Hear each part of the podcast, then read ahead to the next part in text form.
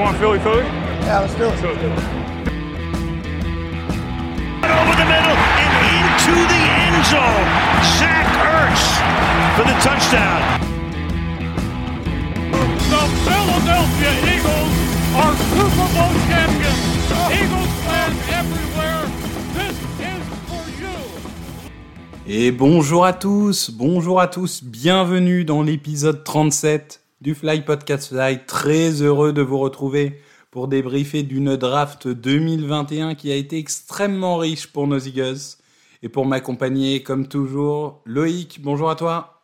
Salut Victor. Et Grégory, salut Grégory. Salut Victor, salut Loïc, salut à tous. Salut Greg. Bon messieurs, on a un gros programme. Parce qu'on a eu une belle draft, comme attendu. Et évidemment, comme le Fly Podcast Fly est un peu l'insider numéro un de cette franchise, on va aller tout de suite mettre les pieds dans le plat. Au premier tour, comme annoncé, on a eu Devonta Smith. Mais alors, quand je dis comme annoncé, il y a eu quand même un petit move, un, petit coup de génie de Howie Roseman, hein, puisque Loïc l'a défini comme ça. hein. il a dit Howie est un génie.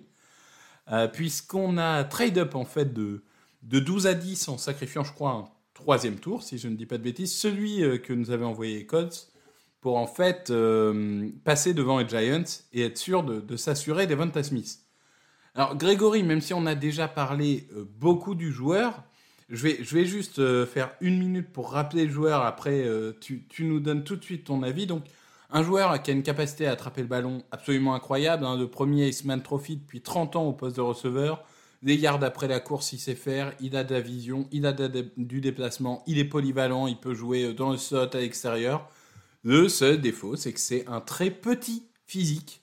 170 livres, donc euh, à part des Marvin Harrison et, des Robbie Anderson, on n'a quasiment jamais vu ça. Grégory, on en avait parlé, on le voulait tous. Tu es heureux?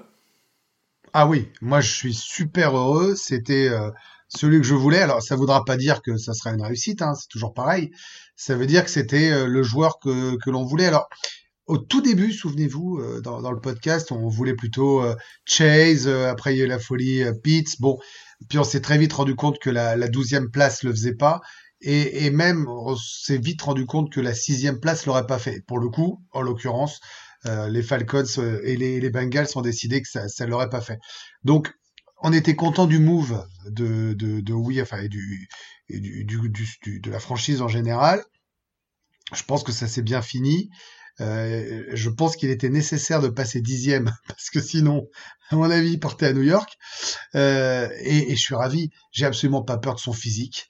Euh, je, je ne vois que ses mains qui sont hyper sûres, incroyablement fiables. Je me suis évidemment intéressé à lui euh, après toi, hein, qui, qui, qui le suit depuis plusieurs, euh, plusieurs mois, mais j'ai vu des vidéos, j'ai lu des analyses, j'ai lu des histoires de coach, j'ai vu des insiders, euh, NCA, NFL, et c'est un garçon qui a l'air non seulement euh, adroit, mais aussi qui fait des choses euh, parfaitement euh, formidables dans les routes.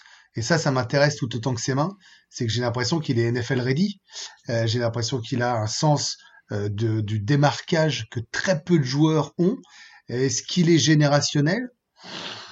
Là, sur ce que j'ai vu, sur ce que j'ai lu, j'ai envie de croire que oui, parce qu'Esman Trophy, c'est quand même pas rien. Euh, Est-ce qu'il va pouvoir se révéler aux Eagles? Ça, c'est autre chose. Mais en tout cas, c'était, c'est une super bonne nouvelle qu'il le voulait lui. C'est clair qu'ils avaient décidé que c'était lui qui voulait. Ils n'étaient pas partis sur un cornerback quand il reviendra. Ils n'étaient pas partis sur un, un homme de ligne. Ils étaient comme nous, comme les fans. Et j'ai envie de te dire, c'est tellement peu fréquent que c'est kiffant. Voilà. En plus, je le fais en rime. Euh, donc, euh, moi, j'ai une grande confiance en lui. Je trouve qu'il a l'air euh, très posé, très intelligent. Alors après, on en revient toujours à la draft, c'est une loterie. D'ailleurs, ça porte ce nom. On sait jamais comment les joueurs vont se développer. Mais en tout cas, je pense que c'est le pic qui réconcilie euh, euh, les fans avec les précédentes drafts.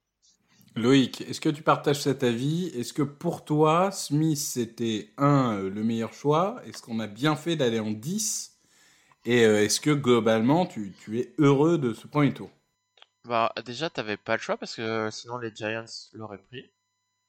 Et d'ailleurs, Ils ont preuve, pris Tony hein, derrière, donc on le Bah, rappelle, ont- donc c'est vraiment ont- qu'ils voulaient un receveur. hein. Ils sont surtout descendus direct après. euh, Et, et donc, non, non, bah, c'était le move à faire. Après, un peu surpris que les Cowboys euh, fassent le trade avec nous euh, sur le moment, mais après, vu que de toute façon ils visaient Parsons, euh, il n'y avait pas trop de danger pour eux, donc euh, c'était tout le monde est gagnant au final dans l'histoire. Euh, même les Giants, je pense, puisqu'ils ont récupéré un premier tour de draft des Bears, donc euh, au final, euh, ça arrange tout le monde. Mais c'était le move à faire parce que vu comment comment s'est déroulé les premiers choix, on se disait oulala. Là, on est parti. on voyait pas le quatrième quarterback arriver, c'était un peu le, scénario catastrophe qu'on avait pu évoquer entre nous. C'était qu'il n'y ait pas de quatrième quarterback qui parte avant le choix des Eagles, et que du coup, euh, arrivé au choix des Eagles, tu te retrouves un peu le bec dans l'eau et à forcer à prendre un joueur qui aurait pu être du niveau du joueur euh, 10 sélections après, quoi. Alors que là, même si tu abandonnes un troisième tour, là tu obtiens euh, un joueur qui a été considéré comme un top prospect dans cette draft. Donc euh, c'est très bien. En plus, c'est un joueur qui est très fort pour euh, battre euh, le man-to-man. Et ça, c'est un problème aux Eagles depuis longtemps avec les receveurs. Donc euh, c'est très bien. Il a des très bons tracés. euh, très peu de drop. Donc on va espérer qu'il arrive à faire la transition NFL sans trop de soucis. Et, ça devrait nous faire des actions spectaculaires et excitantes dès cette année. On espère en tout cas. Ouais, moi je suis d'accord avec ça. Alors c'est vrai qu'on on- on a vécu un peu les montagnes russes dans cette draft parce qu'au départ, en effet, donc Pitts et Chase partent en 4 et 5. Donc on se dit on a bien fait de pas être en 6 pour le coup. Même si certains d'entre nous, dont moi, on envisageait déjà Smith en 6 hein, à l'époque. Donc c'était pas, euh, c'est dire euh, la valeur du joueur. Et puis finalement, en fait, la chance qu'on a eue entre guillemets, c'est que Carolina, au lieu de partir sur un tackle par cornerback, ça c'était pas attendu, et que du coup les Cowboys, qui étaient en besoin de cornerback, se retrouvent en 10, sans Horn et sans Surtain. Ce qui n'était pas attendu dans quasiment aucune mock. Et du coup là, alors oui, entre guillemets, c'est bizarre de trader avec un rival de division, mais de toute façon, d'un côté comme de l'autre, soit tu arrangeais les Eagles et t'emmerdais les Giants, soit t'emmerdais euh, les Eagles et t'arrangeais les Giants. Donc, de toute façon, perdu pour perdu, sachant qu'ils avaient personne à prendre en 10, et qu'ils savaient très bien que ni nous, ni, ni les Giants allions partir sur Mika Parsons, je pense qu'ils ont eu raison. Ils récupèrent un troisième tour dans l'histoire, ils ont eu raison. Donc, euh, vraiment, c'est un bon move de tout le monde, puisqu'en effet, les Giants, eux aussi, ont bien rebondi avec l'échange pour Justin Fields. Moi, je pense que vraiment, c'est le receveur dont on avait besoin. Moi, j'y crois à 2000%, 3000%, 10 000%, tout ce que vous voulez. Je, je pense que là, on a récupéré un leader pour notre attaque pour les années à venir. Euh, joueur euh, qui est, Grégory avait commencé à dire, enfin, adoré par tous ceux qui ont joué avec lui. Enfin, à- que ce soit les entraîneurs, que ce soit les joueurs, euh, sur et en dehors du terrain, il fait d'unanimité. Et Dieu sait que euh, on n'a pas, on n'a pas toujours eu ces dernières années des, des joueurs euh, au mental irréprochable. Non, mais attends, Là- tu peux le dire. On a eu beaucoup de débilos ces dernières années. Donc on Ah a oui, eu. ouais, voilà. Entre, mais ne serait-ce que l'année dernière, entre Régor qui tweet à mi-temps et Kevin Wallace qui tweet à peu près tout le temps et qui maintenant veut récupérer le 12, hein, évidemment ça te fera plaisir Grégory. Non, mais là, je me lance pas là-dessus. Non, mais après, bon. c'est vrai, moi, le côté Non. que j'app- que j'apprécie le plus sur ce que j'ai pu lire euh, de lui euh, dernièrement, c'est qu'il est vraiment très exigeant envers lui-même. Par exemple, euh, il y avait une anecdote où euh, un coach disait il faisait un, un truc super bien, tu vois, à l'entraînement, un drill. Et lui, en fait, il était pas satisfait de lui-même, donc il a arrêté le drill en plein milieu et il a recommencé depuis le début. Non mais ça fait partie de ces joueurs, ça fait partie de ces joueurs où tout le monde lui a dit, t'y arriveras pas. T'es trop mince, t'es trop, t'es pas assez euh, fusé, T'es trop pas petit, machin. t'es trop chétif. t'es trop, t'es trop machin, t'es pas assez truc, etc. Et ces mecs-là qui disent, ok, je vais travailler trois fois plus que les autres et je vais réussir, bah ces mecs-là, ils vont pas s'arrêter en chemin. hein. C'est-à-dire que dans, dans leur tête, c'est je veux prouver à tout le monde qu'ils ont eu tort et je vais devenir le meilleur. Donc euh, vraiment, je pense que là, euh, Jalen Hurts peut être euh, extrêmement content parce que, disons-le, En plus, aussi- ils ont joué ensemble, hein. oui, ils ont joué ensemble à, à une autre époque. C'est c'est vrai aussi. Et disons-le tout de suite, les petits physiques, souvent, ce qu'on craint, c'est qu'ils soient souvent blessés. Devonta Smith, c'est quasiment zéro pépin dans sa carrière. hein. C'est Bah, pas il- parce qu'il est fin qu'il est fragile. hein. Il a loupé zéro match, je crois, sur blessure, donc. C'est euh, ça, et et il y avait deux matchs où il était diminué. Enfin, Donc on va, espérer, Globalement. on va espérer que la malédiction Eagles. euh, Donc évidemment, euh, que la malédiction Eagles étant ce qu'elle est, euh, premier, première semaine, il se casse le tibia, évidemment. Après, est-ce qu'on peut, est-ce qu'on peut s'amuser dans, dans ce podcast à, parce que là, c'est la deuxième draft qu'on vit ensemble, euh, et c'est assez intéressant, c'est qu'on se retrouve avec deux receveurs euh, deux années de suite en, en premier choix. Et euh, on sait que l'an dernier, euh, il y avait, euh, y a- les, receveurs n'ont pas été sélectionnés aussi haut que cette année. Ils sont même tombés assez bas. Et nous, on s'est retrouvé avec Réagor. Alors, euh, ça aurait pu être Lamb, ça aurait pu être Jefferson ou Réagor. Bon, ça s'est joué à, voilà, c'est le coup de dé, quoi. Euh, on est tous les trois d'accord, même si je sais que vous aimiez bien, et notamment Loïc, et c'est pas un reproche quand je dis ça, hein, qui aimait bien Réagor. Peut-être d'ailleurs que ça va le booster cette année, hein, Réagor. On voit qu'il est parti euh, s'entraîner, qu'il est un peu plus appliqué, un peu plus sérieux. Que là, on n'est on n'est pas sur le même, euh, même type de joueur. Là, on est sur un mec qui est un étage au-dessus. Ah bah euh, oui, un immeuble au-dessus, oui. Mais, mais je pense que Réagor, par contre, ça va lui permettre de se recentrer sur le slot, enfin j'espère en tout cas, et de faire euh, ce qu'il sait faire, c'est-à-dire dynamiter les défenses depuis le slot. bah, je pense Donc, qu'ils vont, euh, ils vont alterner tous à peu près sur le terrain. Je pense que. Donc euh, Mais globalement, euh, non, moi j'ai- j'aime beaucoup. Et, et en fait, ce que j'aime bien, c'est que c'est deux joueurs qui, sur le papier, en tout cas, sont complémentaires. Smith et Regor dans le, le style de jeu. Donc euh, globalement, quand tu vas affronter notre attaque et que, contrairement à l'année dernière, tu vas avoir donc un Smith à couvrir, un Regor dont on espère qu'il se développe, euh, un Godert, un Hightower euh, qui, qui est quand même une menace profonde. Un, un receveur euh, qu'on a sélectionné à draft, j'en parlerai, mais qui est tout autant receveur que coureur. Ben, les menaces sont quand même démultipliées par rapport à l'année dernière. Je dis pas que c'est la panacée, mais alors le progrès est notable. Après, encore faut-il avoir un quarterback qui a, qui a l'adresse euh, de lancer le ballon. euh. T'as trois premiers tours l'année prochaine. Honnêtement, si déjà t'arrives à structurer ton attaque, si ton seul problème c'est ton quarterback, euh, tu, tu le changes l'année prochaine. Moi, Moi, je moi, pense, moi, je pense qu'ils vont, ils vont, ils vont le faire. Après, l'an dernier, on était un tout petit peu enthousiaste aussi, euh, quand même, en se disant qu'on avait euh, Deshaun Jackson en menace longue, Mm. Réagor qui était là, Ward qui avait fait une belle fin de saison.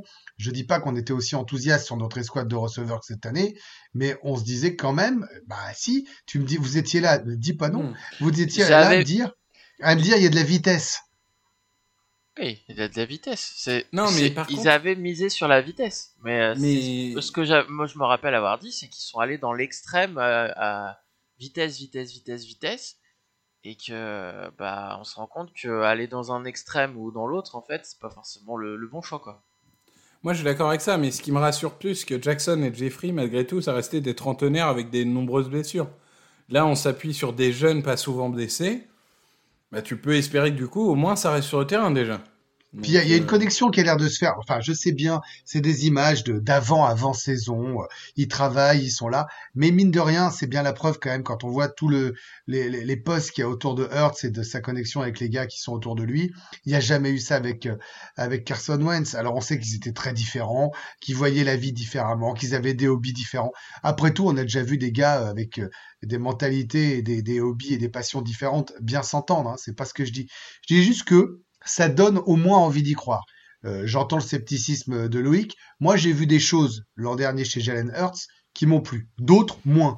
Mais je j'oublie pas qu'il est rookie. Et je me dis qu'avec des armes, s'il est capable de voir une deuxième option, c'est ça moi ma plus grosse crainte. Malgré tout, ça peut le faire. Et j'ai pas peur parce qu'on a tellement de premiers tours. Mais après, Non, mais euh, et de non, toute mais- façon, enfin, juste euh, sur Jalen Hurts, euh, personne n'a jamais remis en cause son leadership et son côté euh, vraiment euh, dans, le vestiaire. Tout le monde l'aimait, que ça soit à Alabama ou à Oklahoma. Donc globalement, c'est c'est un joueur que les, les autres joueurs aiment. Après, est-ce qu'il sera performant sur le terrain? Je ne sais pas. Mais déjà, si tu t'entends bien avec tes coéquipiers, c'est déjà une première chose. Et puis après, c'est un peu faux parce que les années précédentes aussi, Wentz, il avait fait des camps avec des, il avait fait venir des receveurs et tout.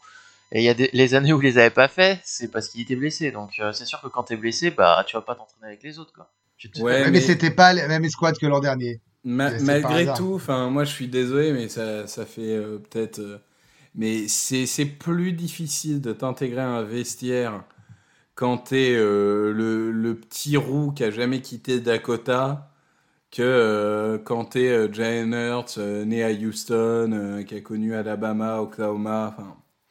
Tu sais, il y, a un- y a un Euh. joueur qui venait de deuxième division, où de toute façon il gagnait tous les matchs parce qu'il était trop fort, et il y en a un autre qui a connu tellement d'aléas dans sa carrière et tout, c'est- vraiment pas, je pense, dans la mentalité de même joueur. Oui, oui, c'est bon. sûr, mais après, euh, ouais, enfin, un quarterback qui s'entraîne avec ses receveurs euh, pendant l'intersaison, euh, j'ai envie de dire, c'est la base, quoi. Oui. Après, mais après, tant Mais mieux. D'accord, mais on a le droit de s'enflammer. Oui, oui, mais après, tant il mieux. recommence déjà. Non, il recommence à, di- il Non, mais recommence à dire c'est la base. Voilà. mais-. Ça y est. L'austérité de retour. Tant mieux s'ils s'entendent bien, mais tant mieux. Mais après, euh, ouais. marquera peut-être 30 points. Bah, Ouais, ça, c'est écoute, bien. j'ose espérer qu'on va marquer 30 points. euh, Pas à en Washington, 2021, à mon avis, euh, pas à Washington, vu comment c'est parti, mais euh, Bah après, après honnêtement, puisqu'on parle des receveurs, euh, une des qualités de Smith et de Reagor, c'est euh, faire du, de gagner euh, des yards après réception. après réception. Mm. Chose sur laquelle Reagor n'a quasiment pas été utilisé l'année dernière quand même. Alors que c'était Mmh, une de ses mmh. forces et que tout le monde l'avait vu quand même. Mais donc euh, je me dis que par exemple, si tu fais des, tu dis à Hurts, tu lances vite, bah peu importe le pass rush en face. hein. Si le gars il lance en deux secondes, euh, tu peux avoir le meilleur pass rush du monde en face. euh, Entre Smith, Regor, Gainwell, Goddard. euh, Goddard, euh, oui, il va avoir des cibles pour lancer vite. On peut et très même, euh, bien, Et on peut très hein. bien avoir un peu une, une attaque à la San Francisco 49ers. Toute proportion gardée, mais dans, dans, dans l'idée de ce jeu rapide, ce jeu créatif, ce jeu Bah. fait de beaucoup de trick play, de, Même, de sweep, de choses comme ça. même Hightower et Watkins, hein, on, a- on avait noté que leur force c'était dès qu'ils avaient le ballon en main, sur des slants ou des trucs comme ça. Et au final, les gars, mais l'année dernière, ils ont quasiment pas été utilisés là-dessus, quoi. Donc ça se demander ce que les coachs ont regardé euh, Non, comme vidéo pendant l'intersaison euh, en se disant, bah tiens, ouais. lui il est fort là-dessus, bah non, tu vas faire autre chose. Et Reagor, pareil, il pourrait être utilisé en special team parce que c'était un des drames l'an dernier. Oui, peut-être qu'il va enfin pouvoir retourner des Eh ben punts. oui, il a, il, a, il, a, il, a, il a retourné une fois, il a mis un touchdown. Donc on a peut-être le droit d'espérer le voir plus de fois. Mais après, pour moi, le point le plus important pour Reagor, c'est qu'au final, ça va. Parce que moi, c'est un des trucs que j'avais évoqué l'année dernière, c'était on va lui en demander trop pour sa première année. Tout le monde va être focalisé sur lui parce qu'il n'y avait pas eu d'autres renforts. Alors que là, cette année, en fait, tout le monde va être focalisé sur Smith en priorité. Et Oui, du je coup, suis d'accord. Je va pense être que un- ça va faire beaucoup de bien. Ouais, Reagor. je pense qu'il va être un peu dans l'ombre. Il va voir un gars qui passe son temps à travailler, travailler, travailler, travailler. Donc, euh, si ça peut lui donner des bonnes idées et euh, juste euh, lui enlever de la pression, bah, je pense que ça peut être tout bénef. Ouais, c'est vrai. Bon, je pense qu'on a fait le tour sur ce premier tour. Vraiment, C'est t'as vu, moi aussi en jeu de mots, je suis bon, hein, Grégory, il n'y a pas que toi. hein. C'est... Oui, oui, mais enchaîne quand même, va. Euh, du coup, on va parler du deuxième choix, Landon Dickerson. Ah. Donc, c'est le choix le plus polarisant qu'on ait eu. Je vais faire très vite et très simple. Niveau talent, c'est un top 15 talent de la draft. C'est un frigidaire, c'est des mains violentes. C'est un leader à tel point que, enfin, je veux dire, quand même, Nick Saban, entraîneur d'Alabama, qui est un peu le Bill Belichick de la NCAA, lui a rendu hommage comme il rend rarement hommage aux, joueurs. C'est un joueur qui a joué aux 5 postes de la ligne, même si euh, il sera quand même meilleur à l'intérieur, quoi qu'il arrive. Donc ça, c'était, c'est vraiment les bons côtés. Le mauvais côté, il est simple. Il y a 4 saisons qui se sont arrêtées pour blessure. Deux fois les ligaments, deux fois les chevilles. C'est un pari absolument colossal. C'est-à-dire que s'il est sur le terrain, c'est un vol. Mais le pourcentage de chance qu'il soit sur le terrain est quand même réduit. Loïc, est-ce que tu es emballé ou est-ce que tu restes sceptique sur un joueur qui s'est autant blessé? Euh, moi, je trouve que c'est un choix débile. Dans le sens où tu es en reconstruction et euh, avec le pic 37 où on espérait tous avoir un titulaire euh, assez rapidement, on se retrouve avec un gars qui s'est fait opérer des deux genoux et des deux chevilles à 22 ans. Bah On a failli faire 2 sur 2. On aurait pu avoir la santé, Samuel. ouais, on aurait pu avoir à Santé Samuel ou, euh, ou on aurait pu reculer un peu comme l'ont fait des équipes juste après nous et qui Les ont Panthers. accumulé des troisième et des quatrième tours de draft. Où au final, quand tu regardes, bon, c'est facile après coup la draft, tu te rends compte qu'à ces choix-là, tu aurais pu trouver des, joueurs qui auraient pu contribuer. Donc, euh, écoute, j'espère que en NFL, il va avoir euh, une carrière longue et surtout qu'il va être épargné par les blessures. Mais euh, après, c'est sûr que s'il est tout le temps blessé en NFL, ils pourront pas dire ah bah on est surpris. Parce que là, pour le coup, Grégory, euh, je crois que tu étais beaucoup plus enthousiaste, toi, sur ce choix. Bon, bah, de toute façon, ça change pas, c'est nos caractères. Non, après, le, le, le- je, je, suis pas enthousiaste, je suis partagé. euh, C'est difficile d'être. Je, je, je connaissais pas le garçon avant, j'ai lu euh, une fois de plus pareil, je t'ai entendu le dire top 15, j'ai vu les blessures, j'ai vu les hommages.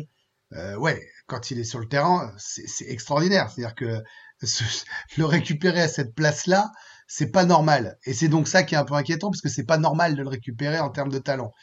Euh, maintenant, bah, on va se dire que les ligaments c'est fait, il n'y a pas de raison que ça repète. Les chevilles, bon, euh, bah, on va dire que c'est fait. Bon, bah, manque de cul, les chevilles, ça peut, ça peut, ça peut péter à tout moment.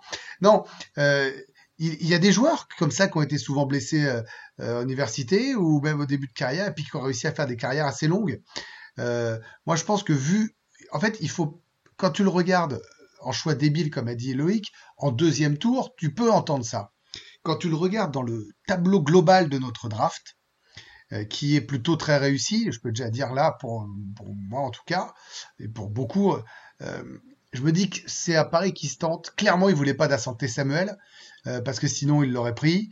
Euh, il voulait pas de cornerback, et on est euh, sur une confiance à Avante Maddox qui est claire, nette et précise, qui c'est un des grands gagnants de la draft. Voilà, ce garçon. Euh, donc, à partir du moment où il partait pas sur un cornerback dans les, options, eh ben, autant le prendre lui là-dessus quand tu vois ce que tu as drafté derrière. Donc, tu jettes la pièce, ça retombe sur pile, il est pas blessé, t'es un énorme génie, ça retombe sur face, et ben, tu t'es vautré, et t'as intérêt à ce qu'il y en ait 3-4 dans cette draft qui fonctionnent. Alors, Ouais, euh, c'est vrai que l'exemple, euh, l'exemple typique, si on veut avoir la positive attitude, euh, j'en parlais euh, dans, dans nos conversations, c'est Frank Gore. Frank Gore, il se fait deux fois les ligaments en université et depuis, ça fait 20 ans qu'il est en NFL et qu'il se blesse quasiment jamais. Euh, là où je te rejoins, Grégory, c'est que finalement, moi, c'est pas tant les ligaments qui m'inquiètent. Parce que les ligaments, bon, ça peut péter. C'est vrai que c'est long à recover, mais c'est pas très grave pour un lineman intérieur. C'est plus les chevilles qui m'embêtent. Parce que si les chevilles sont fragiles, ça, c'est ça, c'est plus embêtant pour moi. bah, il y a mais, forcément euh, des joueurs qui vont lui rouler sur les chevilles, que ça soit aux entraînements ou pendant les matchs. hein. C'est... Ouais, alors il faut se veto pour lui rouler dessus, par contre. Mais euh, Bah, Non, après, je- c'est débile. Il suffit juste, il suffit juste qu'un coéquipier qui soit à côté, il, se- il tombe en arrière à cause d'un défenseur et lui tombe sur les chevilles alors qu'il le voit pas. Ouais, mais ça peut arriver à n'importe quel joueur, ça, ouais. Loïc. Moi, Ouais, mais- moi, je vais te dire Non, honnêtement, si t'as les, avait fra- si les chevilles fragiles déjà de base, euh, c'est sûr que. Ouais, enfin, Non, regarde le on- monstre enfin, bref. physique que c'est. Non, mais on avait 10 choix de draft, on a encore 3 premiers tours l'année prochaine. Il y a un moment, si t'as envie de prendre un risque au deuxième tour, vas-y, quoi. Vas-y. Mais moi, c'est pour Moi, ça, ça que je parlais de paysage, de, de, de tableau global, euh, et que, et que vu ce qui arrive, comme tu l'as dit, et vu ce qu'on a pris derrière, et ce qu'on a déjà, bon, eh ben, je pense que c'est un risque qui pouvait se prendre. Voilà. Ouais, moi Ouais. je suis d'accord, moi j'aime bien. Moi, ce qui me dérange, c'est que même si tu vois, il...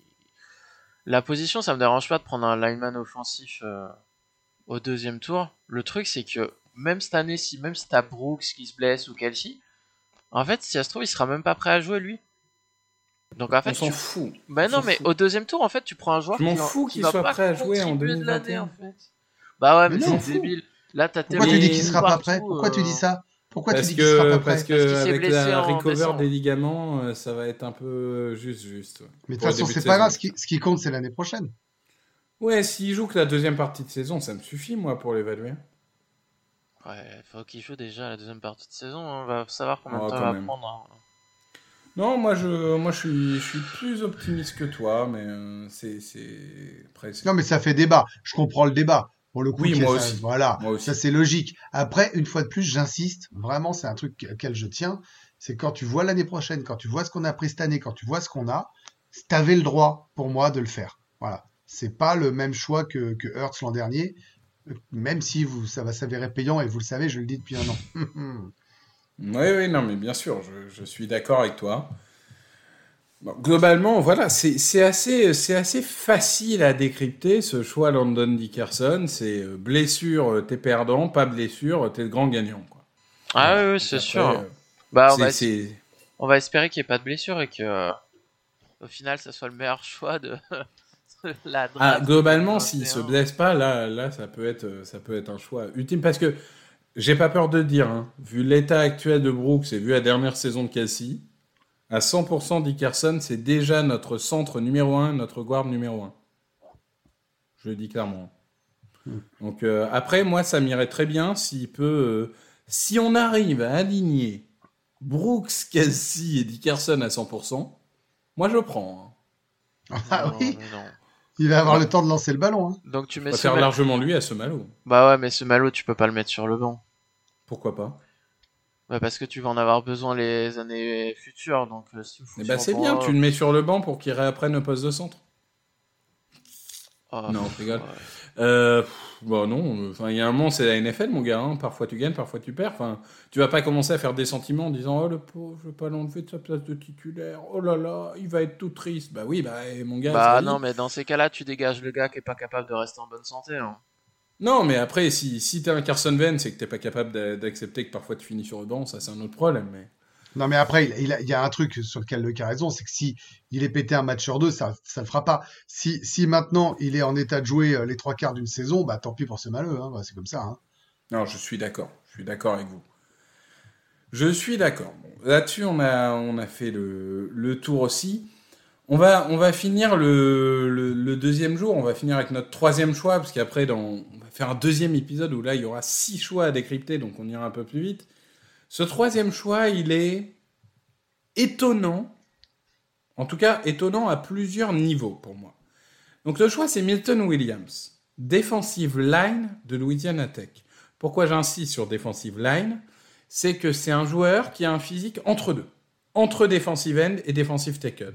C'est exactement la problématique qu'avait eu Malik Jackson quand il est arrivé en NFL. Donc euh, à Denver puis à Jacksonville, on a vu que Malik Jackson a réussi à se développer. Il était defensive end à Denver, il était defensive tackle aux Jaguars.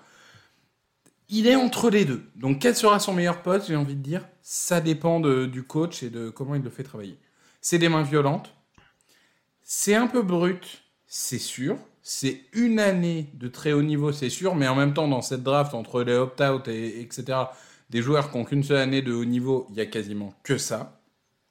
Et du coup, après, la question, c'est qu'est-ce qu'on fait? Est-ce qu'on fait jouer gap A, gap B? Est-ce qu'on fait jouer euh, 5 techniques? Enfin, Il y a, y a beaucoup de façons d'utiliser ce joueur. Et c'est vraiment un diamant brut. Mais alors, bonne chance pour trouver le bon système. Et je vais juste, moi, comme ça, j'aurais donné mon avis et je vous laisse parler juste après. Moi, ce choix de Milton Williams, et peut-être que je me trompe, mais quand je vois un Fletcher Cox, un Javon Hargraves et un Milton Williams, ça ne me choquerait pas qu'on nous annonce dans un mois que notre défense passe en 3-4. Je ne serais pas forcément étonné.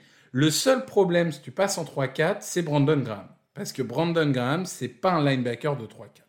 Donc qu'est-ce que tu fais de Brandon Graham? Mais alors, si on reste en 4-3, ce qui est tout à fait envisageable aussi, la question, du coup, ça va être le poste de Milton Williams. Et là où, le côté fan fait que j'ai pas l'expérience d'un coach, je ne sais pas quel sera son meilleur poste à haut niveau.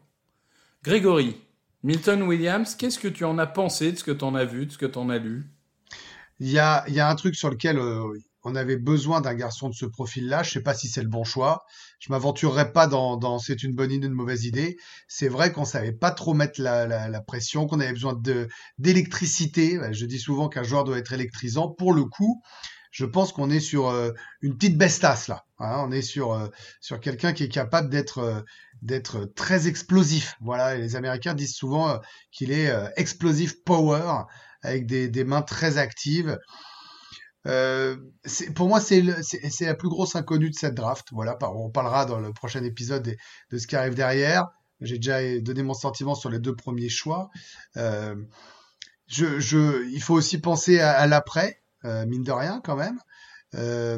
Alors voilà, qu'il va, il, va être bien formé en tout cas, hein, parce qu'avec Cox et Hargrave, et, en fait la clé pour analyser sa, place et même cette draft, en fait les gars, on se rend compte, c'est qu'on sait pas comment on va jouer le coach, les coachs, j'ai envie de vous dire. Et en fait, c'est eux qui ont la clé. Moi, je veux juste que ces gars-là soient capables de développer le potentiel de ceux qu'on a draftés. Ce qui était absolument pas le cas précédemment. Euh, D'ailleurs, principalement en défense plus qu'en attaque. Et je me dis qu'à Milton Williams, euh, il y a une diversité sympa, il y avait euh, une, un, un, petit une petite hype pré-draft qui était pas trop mal. Euh, et ben avec un mec qui lui donne du temps de jeu, ça peut faire quelque chose de pas mal. Loïc, est-ce que tu partages ce, ce... Alors moi, ce que, ce que j'ai entendu dans un podcast, c'est qu'a priori la défense, ça va être euh, un peu la même défense que chez les Vikings, donc 4-3 avec des une secondary qui joue en zone. Si je dis pas de bêtises, Victor. Ouais, et avec du coup euh, éventuellement des 3-3-5 en troisième tentative.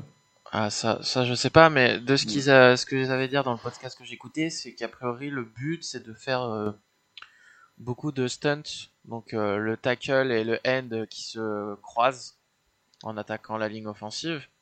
Et en plus, ce qui est bien, c'est qu'on leur a pris des joueurs quand tu fais ça, quand tu fais ça, il te faut des linebackers costauds. Hein. Ouais, bah. Il te faut des linebackers qui ont un QI football euh, plus plus, mais bon. Ouais, écoute. A priori, Eric Wilson et, et Alex Singleton, l'année dernière, oui. ils savaient où était le ballon. C'est vrai qu'Eric Wilson, du coup, irait parfaitement dans ce système. D'ailleurs, de toute façon, il vient là-bas, mais, euh, mm. mais il irait parfagement dans ce système. Oui, mais donc, du coup, il disait dans ce podcast euh, que justement, il mettait du coup euh, peut-être l'accent sur euh, l'agilité la, latérale, justement mm -hmm. pour que les tackles et les N. Et la, la chose qui est marquante avec Milton Williams, c'est que en tout cas sur les tests physiques, hein, je ne vais pas dire que c'est le même joueur, mais sur les tests physiques, il se comparait à, athlétiquement à Aaron Donald. Juste sur les oui. tests, hein. on dit pas que ça va être Aaron Donald, mais euh, bah, c'est déjà ça. Don... Ouais, Aaron Donald, c'est compliqué à évaluer parce que des mecs qui ont le physique d'Aaron Donald, ouais. il y en a beaucoup, il y en a pas beaucoup mais, euh... qui sont devenus. Non, mais par contre, ce qui est marquant, c'est qu'il y avait une autre comparaison avec le cornerback des Jaguars qui a été pris au, de... au début du deuxième tour où il était plus explosif que le cornerback quoi. Et Tyson Campbell. Ouais, exactement. Alors que le gars, il fait euh, je sais pas combien de kilos en plus.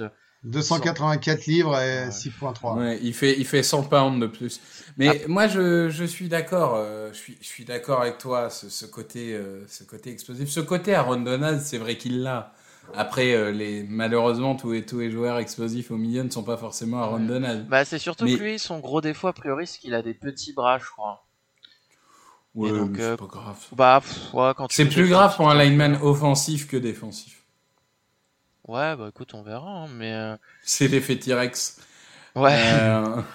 ouais, ouais, non, mais je, je comprends, je comprends ce que tu veux dire. Après, globalement, euh, c'est, c'est un joueur en effet, enfin, comme l'a dit, comme l'a dit Greg, hein, et comme tu, tu as dit, c'est l'explosivité qu'il a, c'est exactement ce qu'il nous faut. Moi, ce que j'ai bien aimé, c'est que je lisais un article, c'était c'était PFF, je crois, où il disait il y a des équipes qui avaient Milton Williams en grade second tour, mais ils l'ont pas pris parce qu'ils ont jugé qu'il lui faudrait un an de, de, développement et ils voulaient un joueur NFL ready.